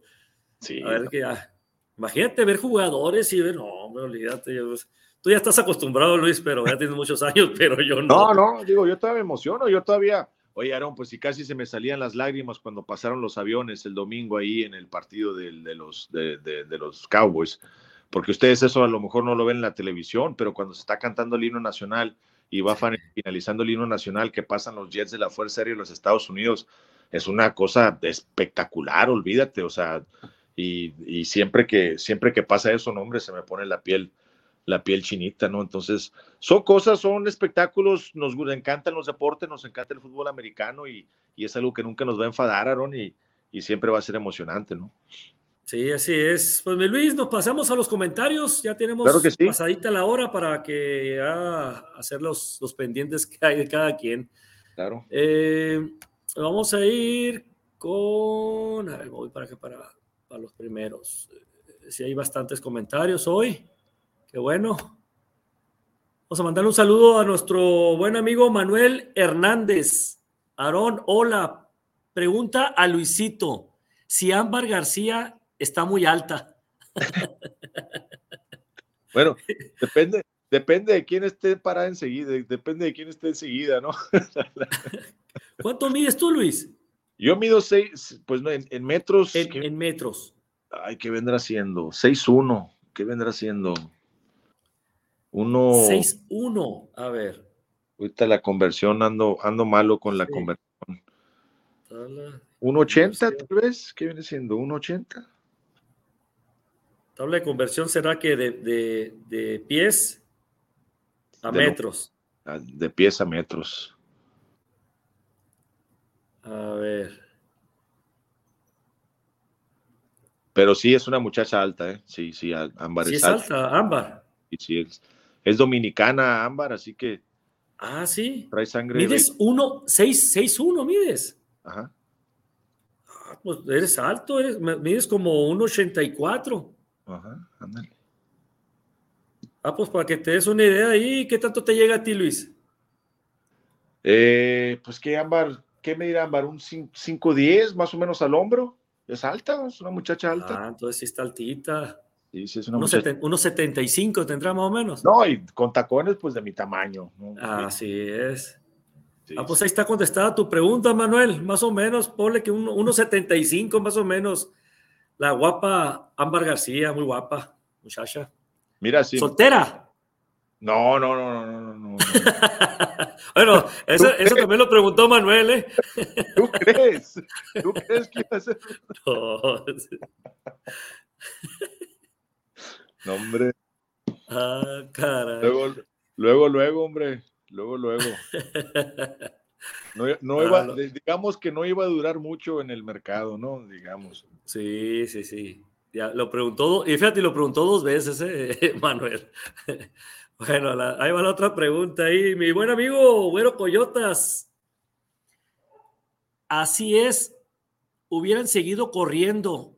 Eso les estaba dando y nos afectó la lesión de Polar. Saludos. Se refiere a la jugada cuando lesionan a Polar y que toman la decisión de pasar telegrafiado con dos, yardas en la yarda 17 del contrario, pudiendo correr con, con Siki Elliott. No, imagínate, tenías segunda, tercera, cuarta todavía para poder hacer dos yardas, por favor. Así. O sea, para mí sí se, se, se deschongó ahí, este, como decimos por acá, ¿no? este, Kellen Moore. A ver, nuestro buen amigo Francisco Antonio Villa Martínez, saludos desde Hermosillo, Sonora, México. Excelentes comentarios. No dejen de crecer, Cabos Nation Sonora. Muchas gracias, Francisco, por tus comentarios. La verdad, nos motiva a seguir y sabemos que está creciendo mucho eh, nuestra página aquí en Cabos Nation Sonora y, el club, ¿no? El club de Cabos Nation Sonora, la verdad que, que se está viendo cada vez más, más fuerte por este lado norte de la República. Y el buen Luis también, ¿ves? Es sonorense, Luis, por eso nos, nos está apoyando también aquí con nosotros. Entonces, eh, también le debe dar gusto, ¿no, Luis? Que así como cuando nos escribiste la primera vez, que viste que, se te hizo raro, ¿no? Ver un equipo, bueno, un club, ¿no? De Cowboys Nation aquí en Sonora. tú trabajando directamente con el equipo y, nosotros aquí de tu tierra, aquí armando un, un club para, para nuestros amados Cowboys. Eh, nuestro amigo Ismael Leal Buenas tardes, saludos, muy buen análisis del juego, pero sin ser un conocedor como ustedes, viendo al equipo de los Vaqueros, creo que no le hace falta, creo que no le hace falta, es un buen mariscal de campo, Dak Prescott. Bueno, pues, a ver, Luis, ¿tú qué opinas? No, pues digo, como dice Ismael, ¿no? Este, eh, a lo mejor eh, él, ve los partidos, ¿no? Este, más que todo no como un, fanático en general, sino no tanto un fanático empedernido. Y, pero pues digo, la fanaticada que lleva año con año exige muchísimo más, ¿no? Eh, de, lo de, lo de Dak Prescott que ha ofrecido hasta el momento.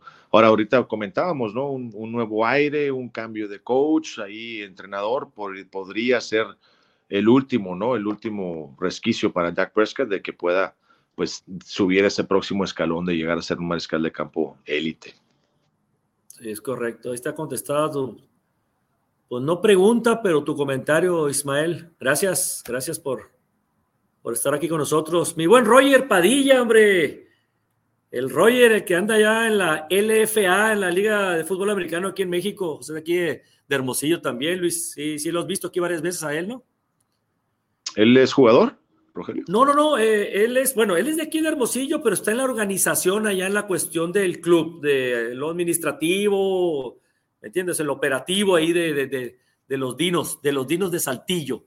Ah, ok, ok. En, un equipo de profesional de aquí de México. Ok. Es un buen amigo aquí de nosotros, aquí de nuestro club y, y siempre está al, al, pendiente aquí de, pues de todo lo que hacemos, ¿no? Y nosotros también tratamos de apoyarlo a él con, con cosas de ahí de, de lo que él anda haciendo por allá. Ahí va a jugar Ramiro otra vez, me imagino, ¿no? Que no es Ramiro el que. Ramiro Pruneda. Pruneda, ¿no? Ya lo seleccionó otra vez y está con los Dinos ahorita, con los Dinos de Saltillo, ahí donde está Rogelio. Ok. Eh, ahí está también. Y hay un jugador también, eh, no sé si lo conociste o te comentamos, si estuvo en un programa con nosotros, ¿no? René Bracea. Sí, sí, no, estuve con René. El liniero ofensivo que jugó, estuvo en Canadá y que está aquí de Hermosillo ahorita también ya renovó contrato otra vez con, con los Dinos de Saltillo otra vez, ¿no? Oye, Luis, hablando de la LFA, viste que, que los galgos, que los galgos acá se trajeron a Terrence, eh, Williams, ¿no? Terrence Williams, sí, sí, sí lo vi. ¿No tendrá dinero el señor Hanron, no? ¿Cuánto habrá costado? Me gustaría saber cuánto costó. Eh. Pues fíjate que lo voy a investigar, o a lo mejor hasta el buen Roger ahí, que nos pase el dato ahí, el siguiente programa que nos diga cuánto costó traer a Terrence Williams aquí a, los Galgos de Tijuana, ¿no? Y, creo que contrataron a un mariscal también que ya había jugado en la NFL. No, no, no alguien conocido, pero ya había jugado en la NFL con algunos equipos. Eh, mi buen Roger, pues eh, aquí saludos, eh, Aarón y Luis Fernando desde la Ciudad de México, ya con la temporada terminada para nuestros Cowboys. Ni modo. Oh, saludos, Roger. Ismael Leal, de nueva cuenta. Buenas tardes, saludos, buen análisis del juego. Viendo el equipo de los vaqueros, tiene buen equipo. Ah, es lo mismo, ¿no? Tiene un buen equipo, pero creo que solo les falta un buen mariscal de campo. Uno ya con experiencia. Ah, bueno, es otro, es otro, es otro comentario, ¿no? Eh, pues, híjola, yo lo comenté así nomás rapidito. Yo creo que si dejas así como están las cosas y sacaras a Kellen Moore y metieras a alguien de la gente de McCarthy y metieras a un Aaron Rodgers, así, digo, no, no va a pasar, no va a pasar. Pero si metieras... ya, me voy, ya pues, pues, es que habla de un mariscal de campo con experiencia, digo, o te traes a Tom Brady, no creo, digo, si te traes a Aaron Rodgers y metes a un, a un coordinador ofensivo con experiencia, yo creo que ahí ya se arma todo el equipo, ahora sí ya.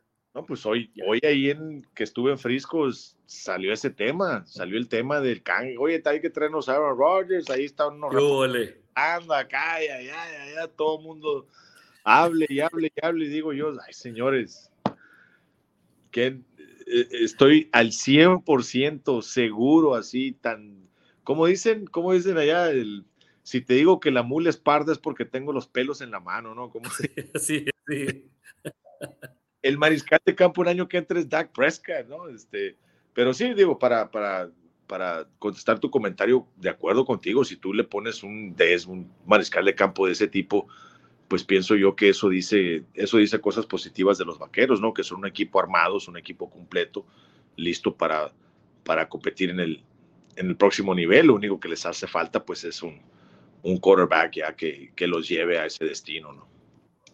Correcto, correcto. Pero bueno, esperemos lo que tú dices. Yo creo que lo más fácil es que se vaya Kellen Moore, McCarthy jale a alguien de su confianza como, como coordinador ofensivo y que pegue un estirón un poquito más a, a Dak Prescott. Y ahí puede ser que el año que viene, señores, y con algunos draft ahí buenos, se arma más fuerte el equipo que este, que este año. Y, va a ser muy importante si se va Dan Quinn, algún tipo de continuidad, Aaron, algún tipo de continuidad con, con este programa. Tienen que, tienen que de alguna forma conseguir eso. Sí, que no den un paso atrás porque, ay, entonces ya les van a venir los problemas otra vez. Nuestro buen Roger, amigo Roger, otra vez, ¿qué opinas de los cambios que ya se empezaron a dar en el staff de cocheo con las salidas del coach Edwards en la defensiva y el coach Pete? El, el, de, este, de, los running backs, ¿no? El, coach de los, de los corredores. Pues digo, en, tanto a Edwards, digo, ahí, ahí sí no creo que, que Recordemos, estas son posiciones de asistentes, ¿eh? no son posiciones de, coordinador, que es completamente una responsabilidad completamente más, más grande. Ahora, lo de Coach P, él sale, Aaron, ¿sabes quién fue uno de, él fue uno de los, de los críticos así más este, sobresalientes dentro del equipo de la jugada de Trayvon Diggs con George Kittle públicamente así, eh, lo platicó y ese tipo no sirve para nada, básicamente.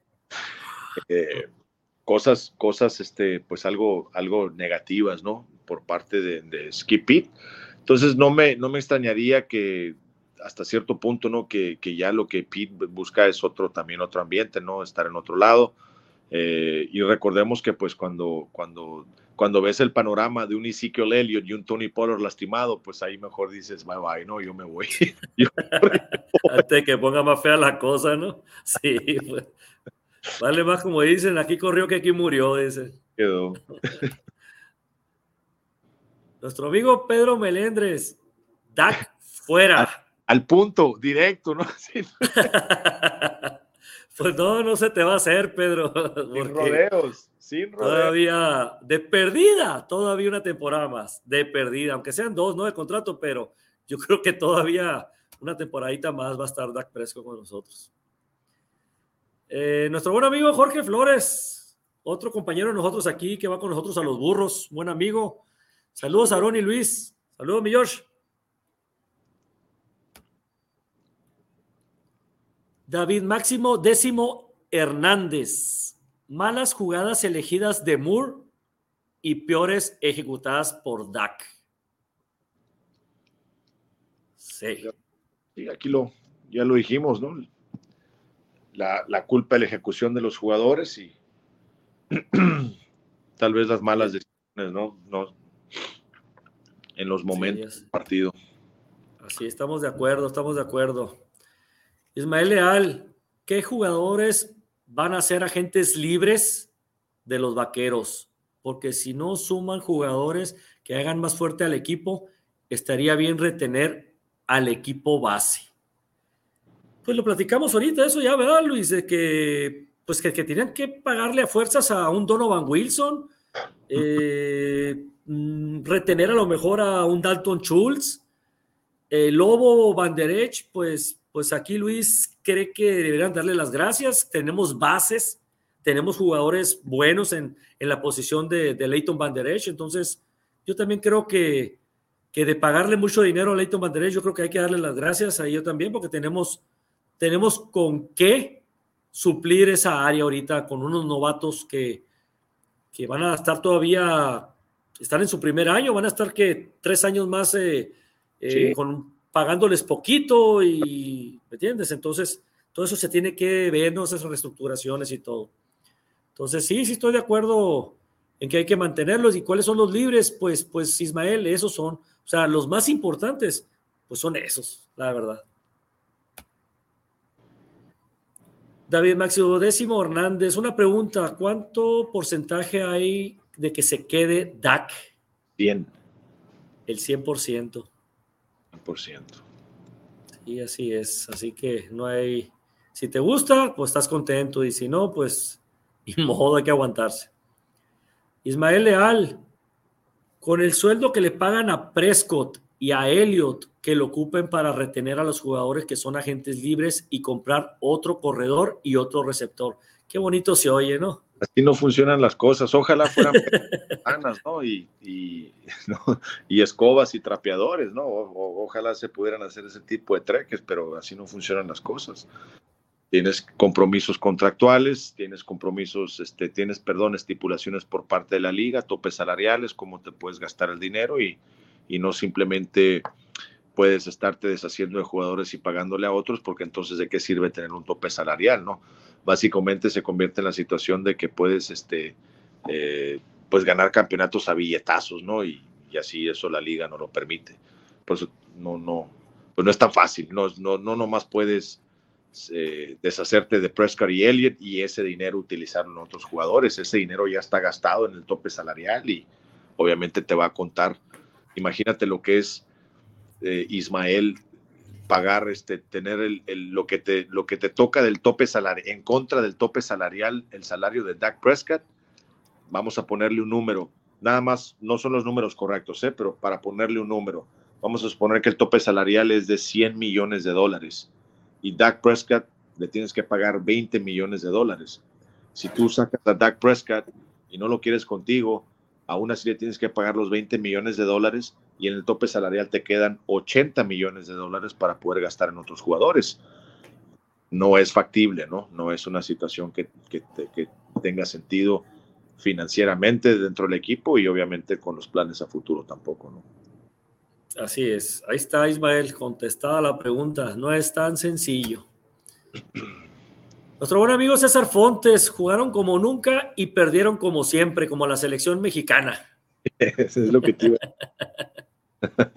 pues, pues, ni modo, señores. César Fontes, eh, la verdad, saludos a Aaron y Luis Fernando. Mal el cocheo. La verdad, fuera Moore. Sí, pues todos creemos que se vaya Moore. La verdad, no creo que haya alguien que quiere que se quede, pero y yo creo que sí se va a ir. ¿eh? César Fontes, y si sale eh, Dan Quinn, qué mal él debería tomar el mando en el equipo. Tampoco no es tan fácil como decir, ay, que se vaya McCarthy y vente Dan Quinn, te vamos a dar eh, head coach. Pues tampoco. McCarthy ha dado buenos resultados y, y, pues aquí no es de que, de que nada más porque Dan Quinn quiera ser head coach no se lo van a dar, ¿no? pero tampoco no es tan fácil, pues. Igual César Fontes, la defensa, mis respetos, la ofensiva bien mermada. Pues sí, ¿no, Luis? Vuelve a levantar la mano la defensa, fue la que nos tuvo en el juego. Duelo de defensivas, como lo dije al principio del programa. Y pues ni modo, nos tocó perder eh, por dos, tres errores, malas decisiones y, y, ni modo. Fue un buen juego. Nos divertimos y, y modo, hay que darle para adelante. Nuestro buen amigo Jorge Flores Encinas, qué triste oír que se nos va el señor Quinn. Bueno, es lo más probable. Como dijo Luis, o sea, puede haber ahí un, un ligero, una ligera probabilidad de que lo convenza ahí McCarthy y lo convenza el señor Jerry Jones, pero sí está complicado, ¿eh? Sí, desde el año pasado ya lo querían varios equipos ahora con más ganas lo van a querer porque, porque ya con un segundo año que ya dio más, eh, eh, más fuerza a la defensa, pues la verdad que sí, lo más seguro que se vaya. Ismael Leal, Lamar Jackson, creo que sí encajaría bien con los vaqueros. Lamentablemente las lesiones minimizan su rendimiento, pero no sé si por una persona de color pueda estar en Dallas como mariscal de campo. Uy. Uh, ¿Cómo la ve Luis? ¿A poco a poco es racista el señor Jones? hay que esquivárselos. Ya tuvimos a Quincy Carter. Carter. Exactamente, ¿qué hubo? Ahí no la rápido, rápido la contestamos, ¿no, Luis? Quincy Carter era un mariscal de color y lo agarramos. Y creo que en la primera o segunda ronda, no me acuerdo, eh, fue alguien, bueno, no me acuerdo en qué ronda lo agarramos, pero sí lo agarramos rápido. ¿eh? ¿de, qué color es Dak Prescott? Exacto. Es, pues no es negro, negro, ¿va? pero es, pero no, sí. No, no, no. La, Lamar Jackson eh, no va a salir. Ya, Lamar Jackson no va a salir de, de Ravens. Pero ya digo, nos podemos hablar ya de, de, tonos, ¿no? De piel, digo, pues Dak Prescott es, digo, yo tenía entendido que es un mariscal de campo afroamericano, ¿no? Digo, no y Siki Elliott y casi todos los jugadores. Yo creo que quiénes, Dalton Schultz y Van Der Elch, yo creo que son los únicos blancos. y el pateador, ¿no? El maje. Pero bueno. a veces que no digo que hacer unos eh, comentarios a veces, pero no, no, no, no es por ahí, no es por ahí de, cuestión de color de piel. No, no, para nada. Eh, Ismael Leal, ah, dice, porque, porque en los años noventas hacían buenas contrataciones y tenían buenas decisiones en general.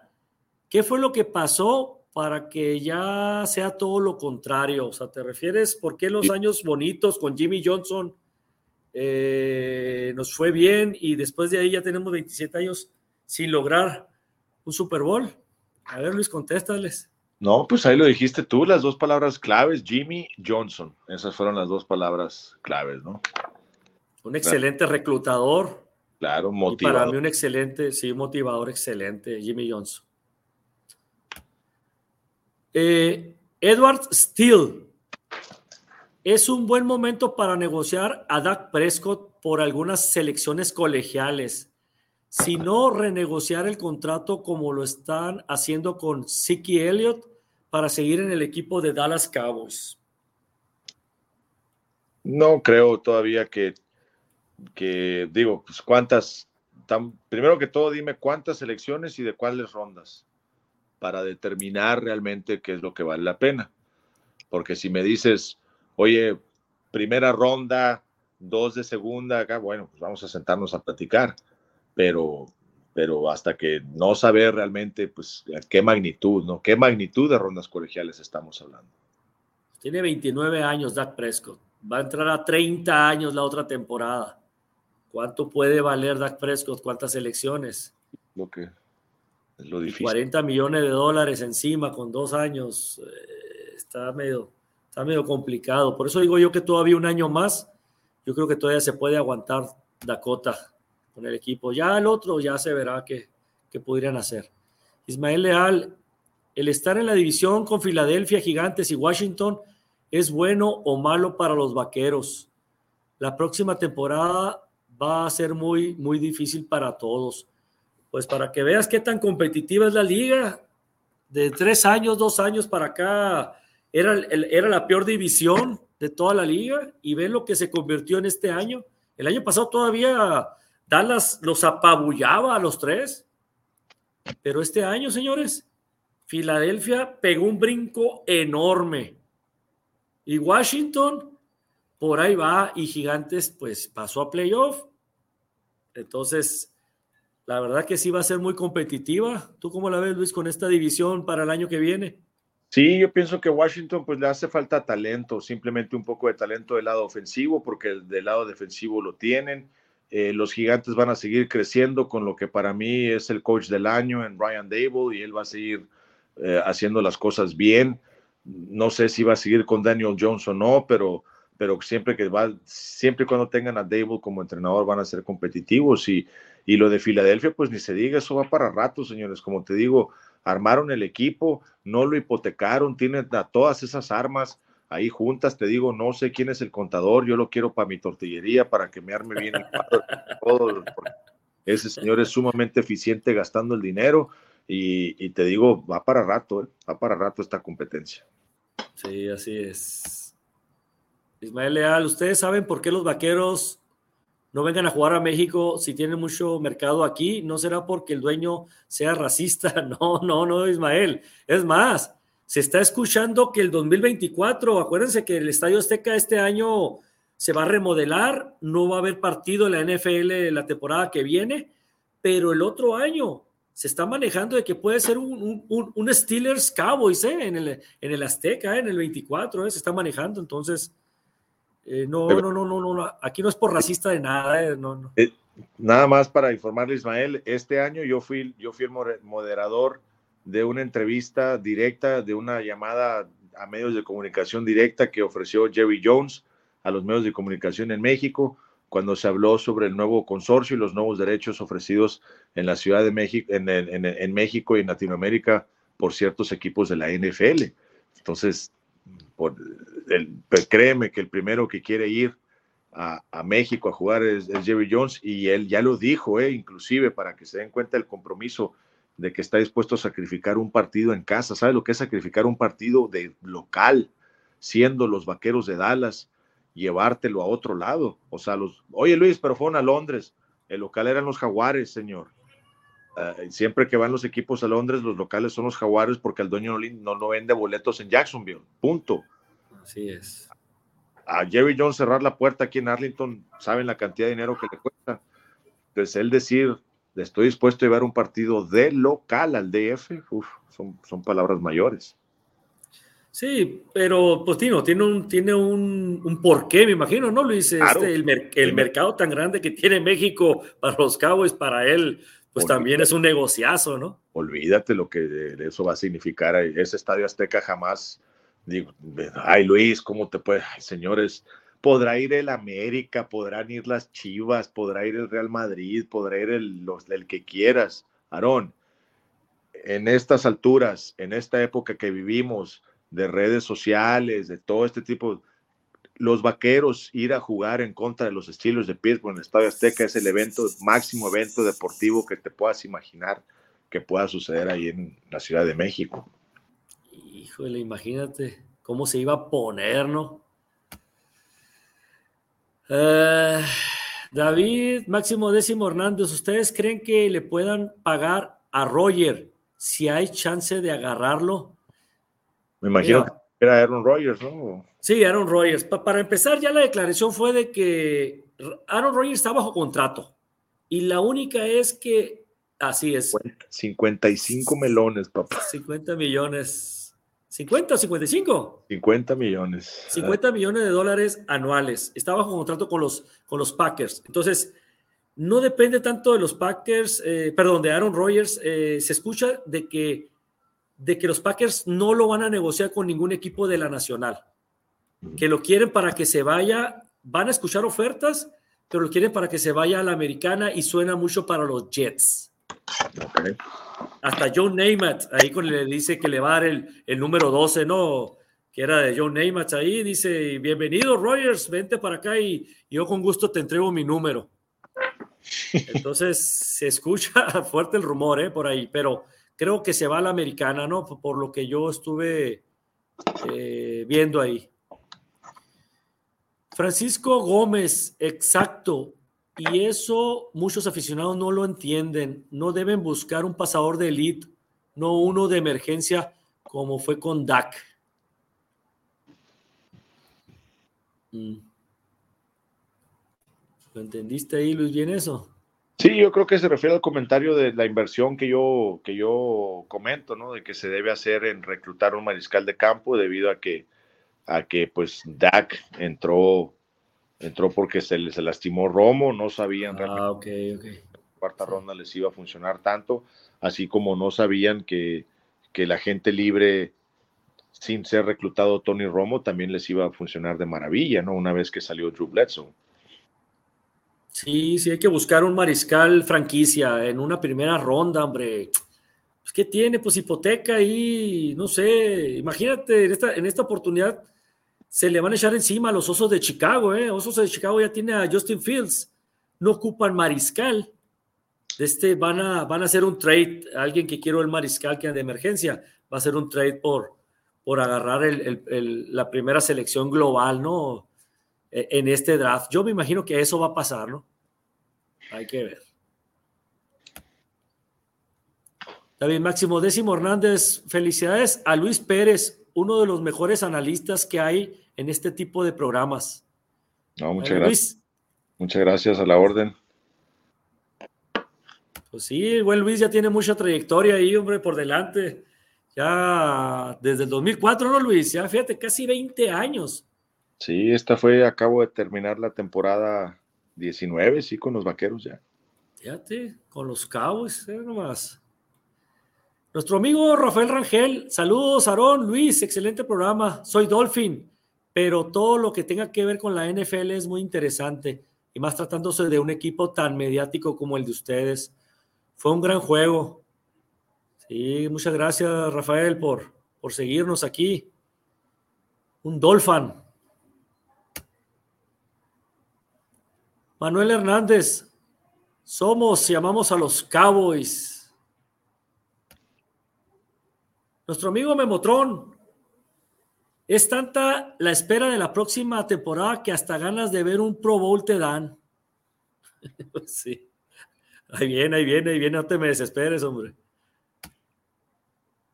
Ismael Leal ya se convirtió en el equipo que a más postemporadas entró a 12 y no ha ganado un título. Les sugiero que cambien de equipo. Sí, pues fuimos, fuimos el equipo que, ha entrado a más, a más postemporadas, ¿no? Entró a 12 y, pues no, no hemos ganado, la verdad, pues sí.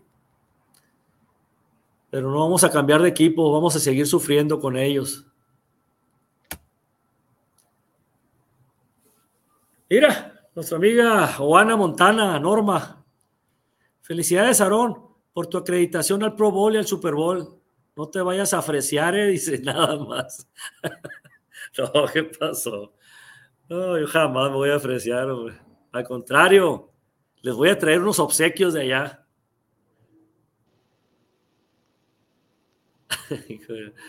a ver. Eh...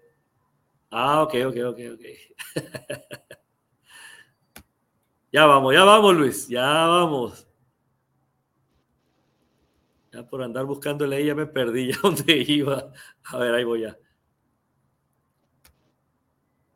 Eh, nuestro buen amigo Roger, 1.84 lo que mides, Luis. Sí, lo que les dije, ¿no?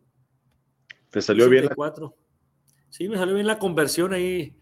El, el Mr. Google no se equivoca. Manuel Hernández, Aarón y Luis, muy bonito podcast. Ah, el podcast, el podcast podcast, que es Go Cowboys. Creo que quiso decir podcast, ¿no? Pues yo creo. Gracias, gracias Manuel.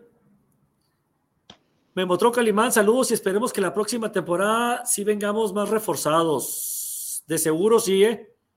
De seguro sí va a ser, Memo. Mi amigo Misael, un Steeler, saludos, Misael.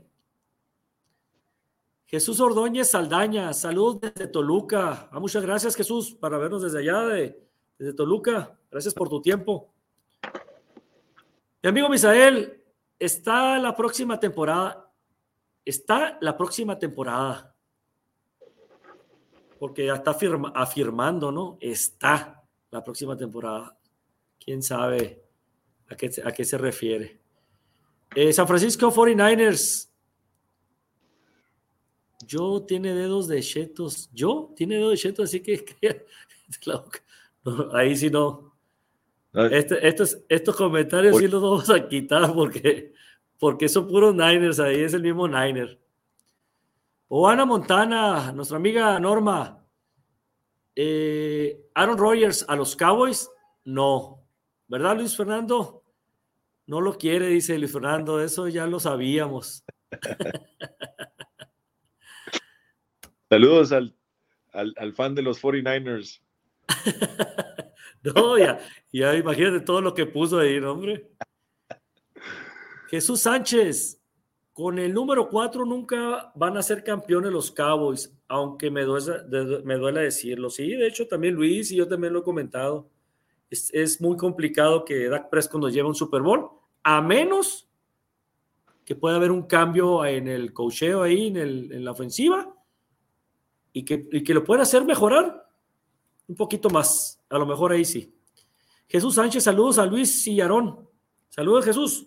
Saludos. Bueno, ese no. Eh, ah, ok, este. Manuel Hernández, se cae el Estadio Azteca con un Cowboys Steelers. De acuerdo, ¿eh? De acuerdo. De acuerdo, imagínate tantos años entre ellos, tantos partidos en historia entre ellos y, y verlos en México. Uf, sería un deleite. Ismael Leal, ¿por qué desde Septién, desde Rafael Septién, no ha habido otro jugador mexicano en Dallas? bueno, Tony Romo, ¿no? Digo, de ascendencia hasta cierto punto mexicana, ¿no? Eh, pero pues es difícil, Aaron, digo, Septién pateador, ¿no? Este, y de ahí en fuera, pues, mexicano en la NFL, en general, Aaron, pues no, no, ha, habido muchos, ¿no? Son muy pocos, sí. Después tuvo Carlos Rosado, por ahí este, Pruneda. Marcos, creo este llegó, pero este, el mismo, nuestro compañero ahí en Phoenix, hombre. el, de Arizona, ¿verdad? Rolando, Cantú. Sí, sí, pero pues digo, no, no, no sea que exista una presencia de jugadores mexicanos. Es complicado, es complicado. Después vamos a entrar en ese tema, verás, para, para que quede un poco más claro. Vicente Estrada Cortés, Buenas noches desde la Ciudad de México. No sé si ya lo comentaron, pero te quisiera preguntar, Luis, ¿qué tanta posibilidad hay de que los Cowboys pierdan a Dan Quinn? Altas, altas posibilidades, aquí lo platicamos, ¿no? Sobre todo por las ofertas que tiene, lo que ha hecho con los vaqueros en los últimos dos años en la defensiva y la experiencia que tiene. Y, pues de seguro él quiere llevar al próximo nivel, ¿no? Se perdió el Super Bowl contra, lo tenía casi ganado con Atlanta, este, con Shanahan como coordinador ofensivo, pero termina perdiéndolo, ¿no? Por eso yo sí veo que hay altas posibilidades de que se vaya Dan Quinn. Así es. Otro amigo Manuel Hernández, Luis Pérez, felicitaciones por tus participaciones en Somos Cowboys Radio. Gracias, Manuel. Gracias, un saludo, por supuesto. Juan Daniel Pre, Gracias, gracias Juan Manuel por vernos.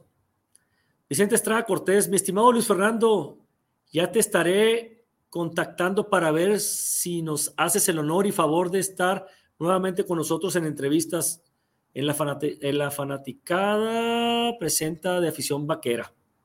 Ah, ok, claro que sí. Sí, creo que hace un par de años, ¿no? En la Ciudad de México. Ahí nos, nos, nos contactamos. Por supuesto que con mucho gusto.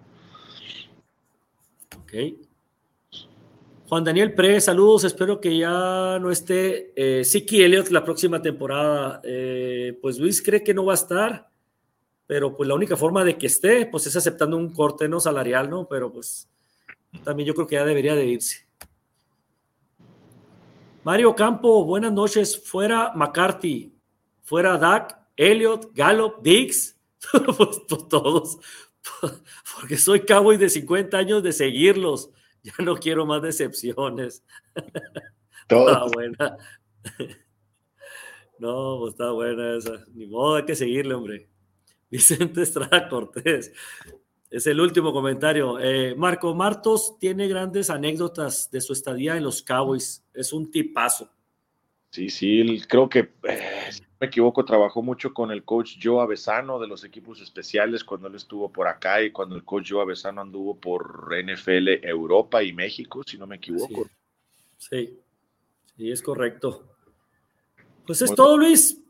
Vamos a despedirnos y para que te vayas a hacer cena. Hay que ir a hacer las y los molletes. pues es una hora más ahí en Texas, ¿no? Digo, son las ocho allá ahorita. Sí, sí, las ocho. Ya entrando a las cuatro décadas, Aaron, ya ves las ocho y ya comienzas a ver, a ver cómo te empiezas a acomodar para terminar el día. imagínate que ya entré a la quinta yo, ya, estoy en el quinto piso, yo ya, fíjate. No, pues, ahorita ya... no, pero un placer, Aaron, este, durante toda la campaña, es haber eh, compartido espacios contigo, también con eh, muchísimas gracias a Ricardo Gómez Portugal, por supuesto, al Estado de México, a, a Gildardo, por supuesto, que, que nos ayuda muchísimo este, a Norma, ¿no? que hace posible todo esto. Eh, fue un placer haber participado con todos ustedes, la verdad. Eh, estos espacios informativos, ¿no? Con los fanáticos de los Vaqueros de Dallas. Como te digo, para mí un placer. Y durante pues este receso de campaña ahí estaremos avisándoles, comunicándoles cuándo estaremos al aire eh, para darles eh, toda la, información. Pero de mi parte te agradezco mucho, Aaron, todo tu tiempo y tus espacios y pues seguiremos adelante en contacto, ¿no? Para, para seguir con este, con este programa. Al contrario, Luis, al contrario, gracias a ti por, eh, por estar con nosotros durante la temporada aquí en este programa. La verdad que, pues, ¿qué más qué más personaje tenerte a ti y aquí que una persona que está directamente con el equipo de los Cowboys y que nos puedes dar de primera mano no toda la información día a día ahí de lo que tú estás viendo ahí con ellos, ¿no? Y viajando con el equipo y no, o sea, olvídate, es, un, es un gusto. Para mí es un privilegio y, pues qué bueno, ¿no? Que podemos aprovechar la, tecnología y todos, todas estas plataformas, estas oportunidades para estar cerca, eh, comunicándonos, estar este, platicando del equipo, ¿no? Y, y sobre todo estar fomentando esta comunidad, ¿no? Que va creciendo cada día más. Este, ojalá muy pronto, eh, pues añoro, ¿no? Y visitar de nueva cuenta mi, mi, bellísimo estado de Sonora, estar por allá y obviamente que, les haré saber, ¿no? Si, si me decido darme una, una visita, ¿no? Para irnos allá a los, a los burros de las siete, comernos una vaca entre todos y, y de seguro la vamos a pasar muy bien. Claro que sí, Luis. Ya sabes que estás cordialmente invitado cuando gustes venir aquí a Sonora, a tu tierra. Aquí nos podemos ver aquí nos damos unas vueltecitas por algunos lugares aquí que no se pueden decir aquí en, transmisión. Bueno, señores.